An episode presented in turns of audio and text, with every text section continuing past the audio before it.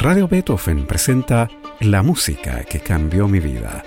Una conversación sobre los momentos reveladores del arte musical que han marcado un antes y un después en la formación de una persona. Conducción y producción, Gonzalo Saavedra. ¿Cómo están? Bienvenidos a este programa de conversación y música en el que indagamos en esos momentos epifánicos que algunas piezas en especial han provocado en la formación de nuestros invitados. Hoy estamos con el manager y productor Carlos Fonseca, famoso entre otras cosas por haber sido el descubridor y representante de Los Prisioneros, el grupo de rock más importante que ha tenido Chile. ¿Cómo estás, Carlos? Hola, Gonzalo, ¿cómo estás? Gracias por invitar. No, gracias por aceptar nuestra invitación y bienvenido a la música que cambió mi vida. Carlos Fonseca nació en Lima y pasó su infancia y adolescencia en Buenos Aires para luego instalarse en Chile. Aquí fundó primero la tienda Fusión en pleno drugstore en Providencia, donde muchos fuimos a comprar porque aparte de novedades de jazz, bandas sonoras y el New Age, había una muy buena selección de música clásica. Luego creó el sello Fusión para promocionar artistas chilenos debutantes. Y entre 1982 y 1985, Carlos Fonseca tuvo un programa aquí en la radio Beethoven, el muy recordado Fusión Contemporánea.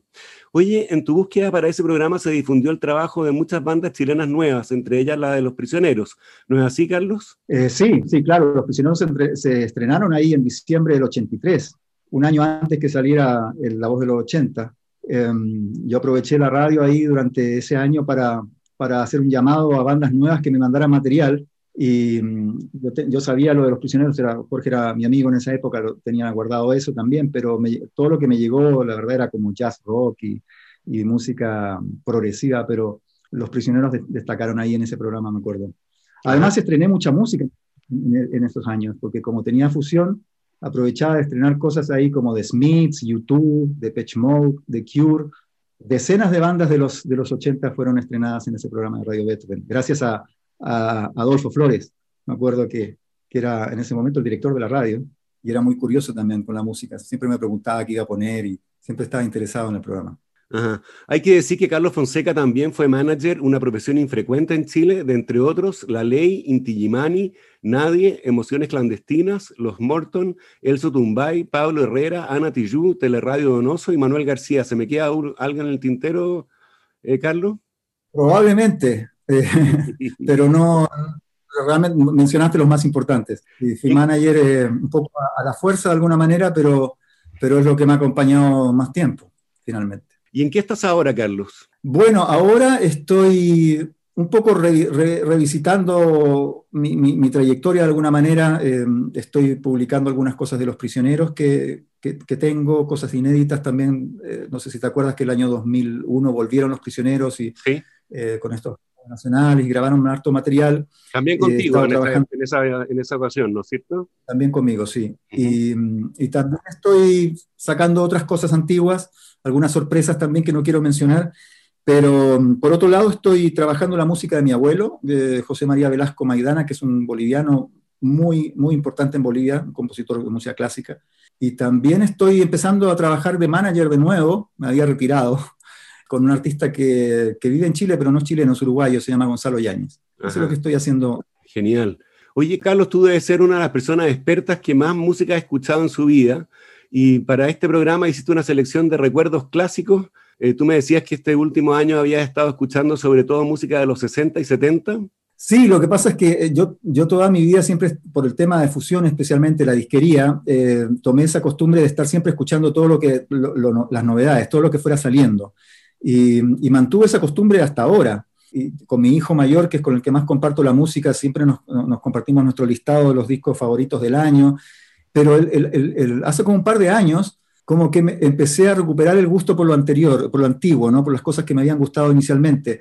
Tal vez con el tema de las, plataformas de streaming, donde puedes hacer tus, tus, listados, yo creo que enganché por ahí, por el hecho de decir, bueno, voy a agarrar todo un estilo musical y voy a elegir de ese estilo musical todas las canciones que me gustan. Entonces eso me entusiasmó y me hizo sacarme de la, idea que yo tenía, había acumulado en ese momento de que, escuchar música antigua era perder el tiempo. Yo tenía eso eh, muy metido en mi cabeza porque decía, ya lo escuché, ¿para qué lo voy a escuchar? Quiero escuchar algo nuevo. Ahora he estado estos últimos tiempos escuchando bastante música antigua, especialmente mis, temas favoritos.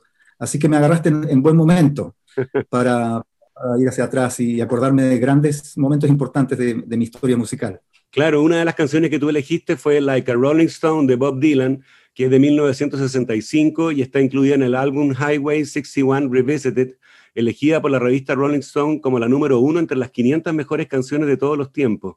Este tema innovó en términos de lo que se había transmitido hasta entonces en el género pop, ¿no? Y Bruce Springsteen comentó la primera vez que él escuchó la canción, ese golpe de batería sonó como si alguien abriese de una patada la puerta de tu mente. ¿Te pasó algo parecido con esta canción? Yo tengo una, una, una, sensación parecida, distinta pero parecida. Es el golpe de batería y la entrada de ese órgano sublime que hizo Al Cooper me ha dado siempre la sensación que es como una, una fiesta en el cielo. Es como el inicio de una fiesta en el cielo, porque es un tema tan espiritual, especialmente con ese órgano y el piano. Y yo elegí esa canción porque realmente fue la primera canción que marcó mi vida, pero no solamente eh, esa canción. Tengo dos canciones que fueron, que las, siempre las tomo por igual porque ocurrió en el mismo momento, en el mismo día, en la misma hora. Eh, que fue Like a Rolling Stone y Satisfaction, I Can Get No Satisfaction de los Rolling Stones.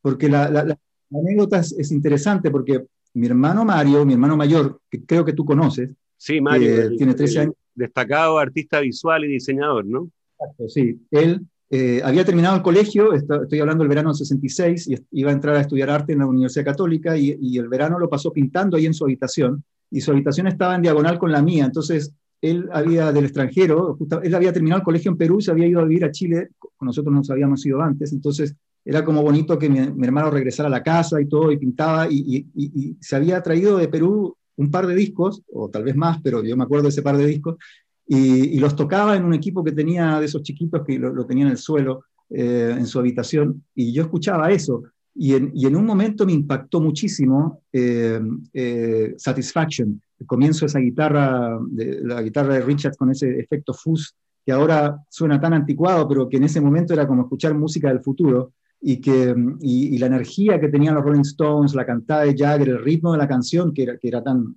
era, bailable, pero no era, no era una canción pop azucarada como un poco lo que, está, lo, que, lo que acostumbraba yo a escuchar un poco de niño. Tenía cuatro años en ese momento. Y me impactó, me impactó así, se me metió, se me metió realmente en, la médula el asunto. Eh, fue como, fue como la, con la otra canción también, como una, esa, la, la, mordida de la araña de Spider-Man fue para mí. Y junto con eso, mi hermano, seguramente impactado porque me había gustado tanto esa canción, me mostró el otro disco que estaba escuchando. Y, y ese disco partía con, era Highway 61 Revisited y partía con Like a Rolling Stone. Y esa canción también, o sea, son como el yin y el, y el yang del, del, rock, ¿no? Ambas canciones, ¿no? Una, una es como la cosa de la energía así casi primigenia del rock and roll y la otra es del todo lo sublime que puede ser una música. Y, ambas en, en, una clave de rock, que era lo que estaba sonando en esa época, y ambas muy precursoras de, de un nuevo rock. Entonces fue para mí, o sea, yo siempre le agradecido a mi hermano en ese momento, porque imagínate a los cuatro años poder, eh, poder enganchar con esas, esas dos canciones, de ahí en adelante cambió mi vida, o sea, literalmente. Siempre me ha gustado la música, siempre he tenido hermanos mayores que, me, que, nutrían de música. Mi hermana escuchaba los Beatles, me gustaban los Beatles. Pero desde ese momento en adelante yo, el, yo fui el que comandaba la música en mi casa, o sea, el equipo lo manejaba yo, todos los discos que entraban en mi casa los escuchaba, y, básicamente me tenían que pedir permiso para ocupar el equipo de música desde esa época. Y gracias a ese, a ese, a ese impacto que tuve con esas dos canciones. Bueno, ¿qué te parece que escuchemos entonces el comienzo de Like a Rolling Stone de Bob Dylan y luego Satisfaction de The Rolling Stones? Perfecto.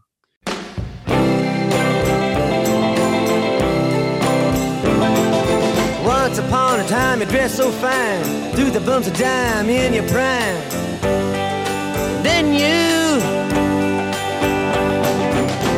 People call, say, beware, doll, you're bound to fall. You thought they were all kidding you. You used to laugh about everybody that was hanging out. Now you don't talk so loud.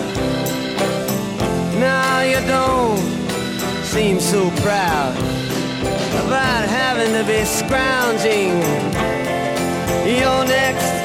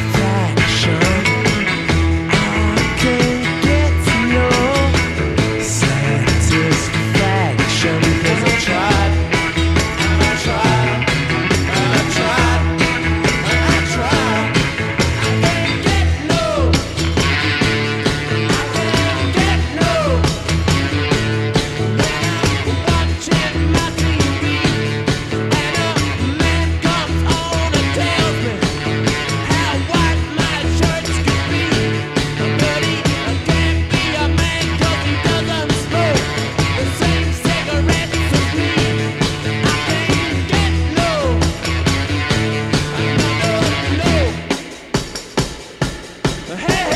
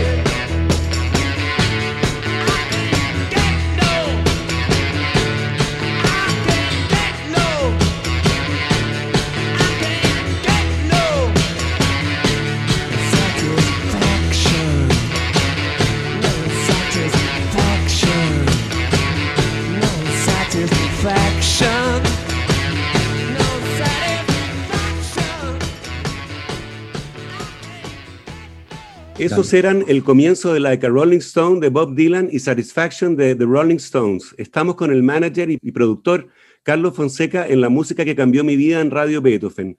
La siguiente selección del recuerdo de Carlos es la música de la banda sonora de la película Un hombre y una mujer que Claude Lelouch dirigió en 1966. Se trata específicamente de C'est toi, en una versión instrumental escrita por Francis Lee. Hay que recordar que Francis Lee fue un compositor muy prolífico y exitoso.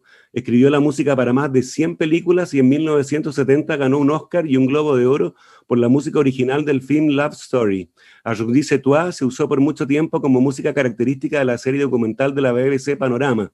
¿Por qué te interesa esta música, Carlos, y por qué es una de las que cambió tu vida? Bueno, eh, esta, esta, música es eh, más desconocida para la gente. Bueno, un hombre y una mujer obviamente es muy conocido, especialmente para gente de nuestra edad, pero, pero ese tema en particular es bastante oscuro dentro del disco.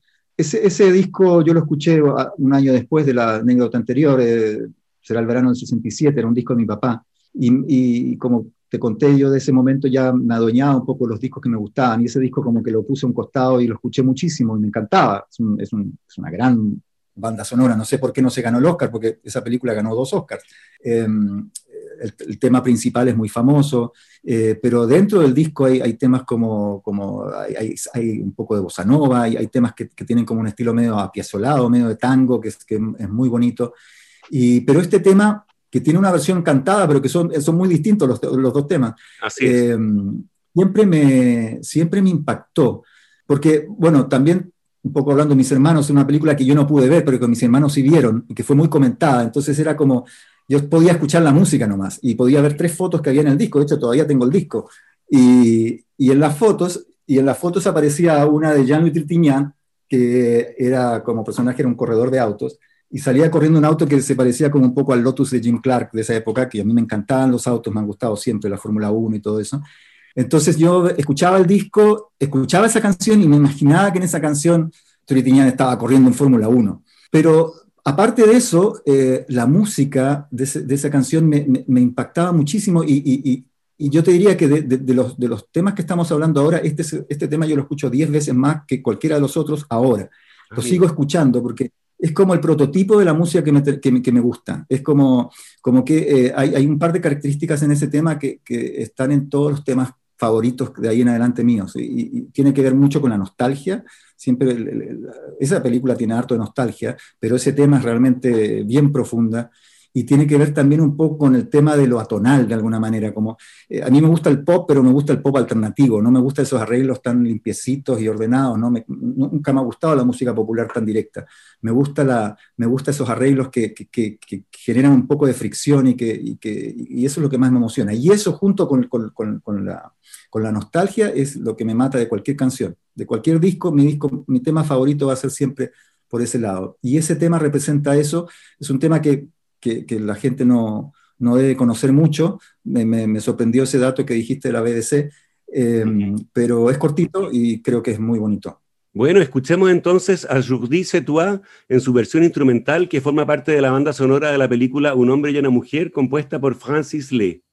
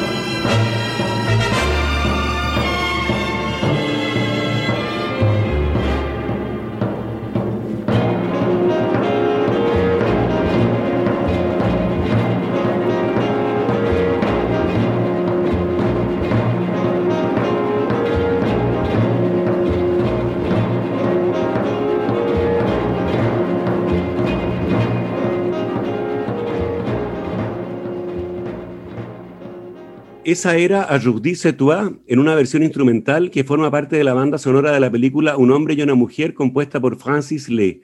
Estamos con el productor y manager Carlos Fonseca en la música que cambió mi vida en Radio Beethoven.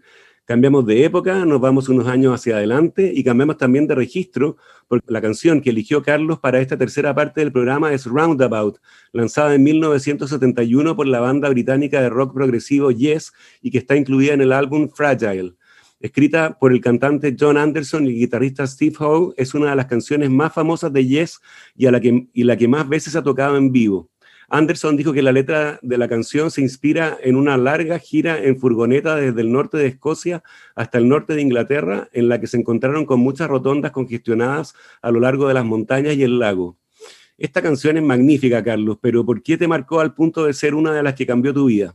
Bueno, eh, yo diría que es la, tal vez la que más, no como canción, sino por, la situación. Esto ya es el año 75, yo, ya estamos viviendo en Buenos Aires y yo, entre tanto, he escuchado, me, he escuchado toda la música de esa época, o sea, desde los 60, desde el 67 hasta ese momento del rock. Mis grupos favoritos en esa época eran The Who, Pink Floyd, Led Zeppelin. También me gustaba el pop, también me gustaba um, Elton John, por ejemplo, Cat Stevens. Y había escuchado Cream, Hendrix, toda esa música, como te digo, siempre, siempre avalado un poco por, por los gustos de mis hermanos. Yo ya había momentos en que yo los convencía a ellos para que compraran discos que yo quería escuchar. Estaba, realmente tenía control sobre la situación musical. Y, también tenía un amigo que vivía con nosotros, que se había ido de Chile a Argentina con nosotros, que se, llama, que se llama Andrés Aguilera, que también fue una gran influencia, que también era como de la edad de mis hermanos, con el que escuché mucho rock. Entonces, eh, llevaba todo ese, todo, o sea, la música era lo más, importante en mi vida.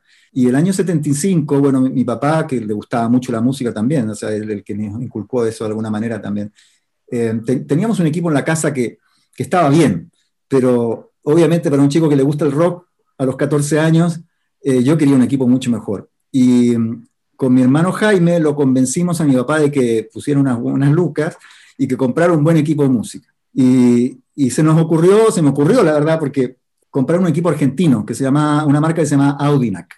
Que el, fenómeno de esa marca era de que había sido escogida dentro de los 10 mejores equipos del mundo por la revista High Fidelity el año anterior. Entonces, imagínate cómo estaban los argentinos con eso, y Audinac por todos lados, y realmente era bueno, y era caro. Pero mi papá lo compró, pero por el fenómeno Audinac tuvimos que esperar siete meses para que nos entregaran el equipo. Así que yo contaba los días para que llegara, para que llegara, para que llegara, y cuando llegó fue un día de mucha alegría y, lo, y yo, me, yo me preocupé obviamente de montar el equipo. Y cuando lo terminé de montar, eh, dije, bueno, eh, tenía un disco guardado para eso, tenía un disco preparado esperando meses, ese es el disco que quiero escuchar primero en este equipo Y una elección obvia era el, el, Dark Side of the Moon, el lado oscuro de la luna de Pink Floyd. Era el disco ideal para escuchar en ese equipo. El año 75, el disco había salido el 73. Entonces puse lo, me, eché en el suelo, puse un parlante aquí y el otro acá, unos tremendos parlantes, y me escuché Dark Side of the Moon tres veces. tres veces completo. Estaba alucinado, estaba feliz, feliz. Pero dije, ¿y, ahora qué disco pongo para seguir, para seguir con esta experiencia? O sea, no puedo, no puedo poner ahora Elton John. Tengo que poner, ¿qué tengo? Y, y me acordé de un disco que tenía de una banda que me había traído mi papá. Mi papá me traía siempre discos cuando viajaba, porque sabía que era lo que más me importaba. Y que me había traído de Brasil de una banda que yo no conocía. Y, y, le había traído a mi hermano, a Jaime, le había traído otro disco de la misma banda. Y nosotros decíamos, pero papá, ¿por qué nos trajiste esto? ¿Qué, es esta banda? Y es, nunca le he ido a nombrar, qué nombre más estúpido, además le decíamos. Me decía, mi papá decía, no, es que el tipo de la disquería en Brasil me recomendó, me dijo que esta era, esto era lo que había que escuchar. No sabes lo agradecido que estoy de, de ese tipo, ¿no? Eh, pero en ese momento era como, papá, ¿para qué nos trajiste eso? Y, yo tenía como una historia con ese disco muy entretenida porque lo puse, obviamente, y tiene un comienzo muy bonito con una guitarra acústica, y, pero rápidamente entra en una vorágine de sonido ahí que, y, lo divertido era que yo cada vez llegaba más lejos en la canción. Entonces yo lo escuchaba así y, como que casi como que me asustaba y lo sacaba. Y porque no lo entendía y porque lo encontraba un poquito agresivo y poco a poco iba llegando más lejos, pero nunca pasaba de la primera canción, nunca terminé Roundabout. Entonces, cuando llegó el momento de escoger qué ponía después del oscuro de la luna en este equipo nuevo que tenía, me acordé de ese disco y lo puse y lo escuché tres veces seguido y lo entendí completamente y se me metió.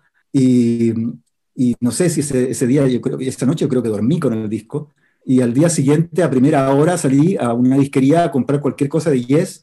Me acuerdo que en el camino me compré la revista Pelo, que era una revista rock que yo no compraba, y que primera que me compré ahí porque quería informarme todo. Y de ahí en adelante, bueno, me puse a escuchar toda la música progresiva que había del mundo, los grupos grandes, medianos y pequeños, pero lo, interesante fue que a los pocos días de eso, cuando ya escuchando el, primer disco de Yes que me compré, que era Tales from Topographic Oceans, me acuerdo perfectamente que dije, yo me voy a dedicar la vida a la música. Tomé esa decisión. Y siempre lo he recordado. Y un año después, cinco años después, veinte años después, siempre ese fue el momento que yo decidí dedicarme a la música.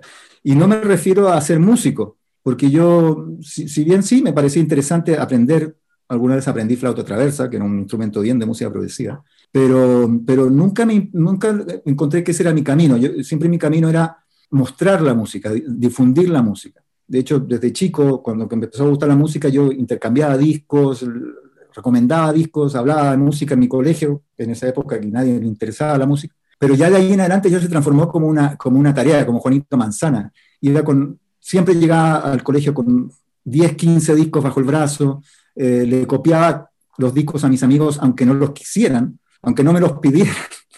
le llegaba a todos con cassette del último de Led Zeppelin o del último de, de Tal. Y, me transformé en eso. Y, fue gracias a, haber descubierto con Yes, que sigue siendo mi banda favorita del rock haber descubierto con Yes un estilo musical que era mío, que ya no era lo que me recomendaban mis hermanos, no era un estilo que venía de... Era mío y además mis hermanos no lo entendían y nunca lo, lo entendieron.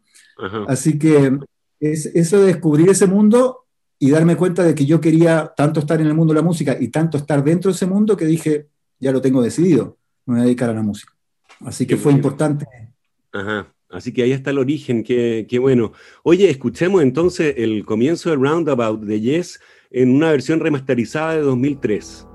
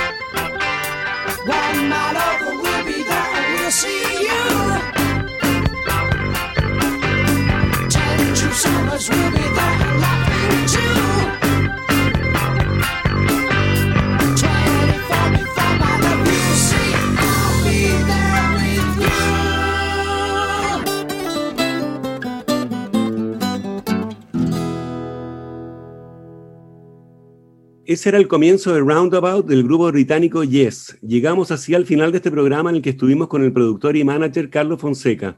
Muchas gracias, Carlos, por haber aceptado nuestra invitación y compartir con nosotros tu tremenda experiencia musical.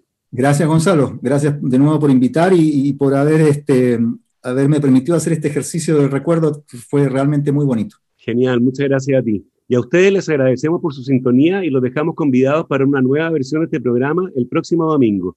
Recuerden que pueden escuchar este capítulo y los otros que han sido emitidos en la sección podcast de nuestra página web radiobeethoven.cl.